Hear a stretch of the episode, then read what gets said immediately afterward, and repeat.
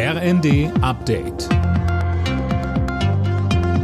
Stündlich neu. Auf den Punkt informiert. Ich bin Linda Bachmann. Guten Morgen. Während einer Parade zum Unabhängigkeitstag der USA sind in der Nähe von Chicago sechs Menschen erschossen worden. Mindestens 25 weitere wurden verletzt. Der Schütze habe in der Stadt Highfield Park von einem Dach aus auf die Parade gefeuert. Verdächtig ist ein 22-Jähriger aus der Region. Er war zunächst geflüchtet und konnte nach mehreren Stunden Fahndung festgenommen werden.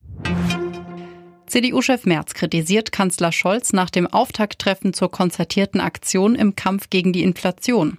Scholz sei jede Antwort schuldig geblieben, sagte Merz bei Welt TV. Mehr von Tim Pritztrup. Scholz habe im Vorfeld völlig andere Erwartungen geweckt. Man müsse sich die Frage stellen, wo die versprochene politische Führung sei, so Merz. Die Beschreibung der Lage sei noch keine Lösung des Problems.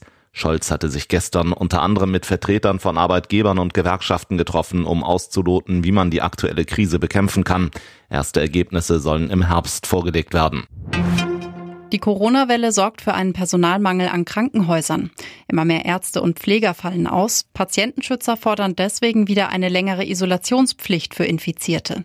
In der Ampelkoalition machen sich die Grünen gegen den Widerstand der FDP für eine Rückkehr der Maskenpflicht in Innenräumen stark.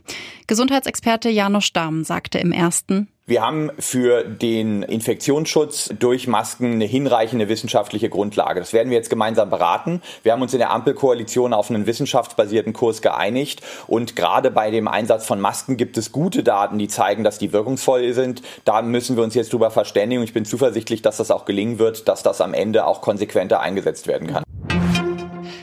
Rund um Sydney kämpfen die Menschen weiter mit den Folgen eines Hochwassers. 50.000 Bewohner wurden dazu aufgerufen, ihre Häuser zu verlassen bzw. sich auf die Flucht vorzubereiten.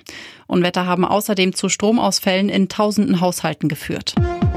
Alle Nachrichten auf rnd.de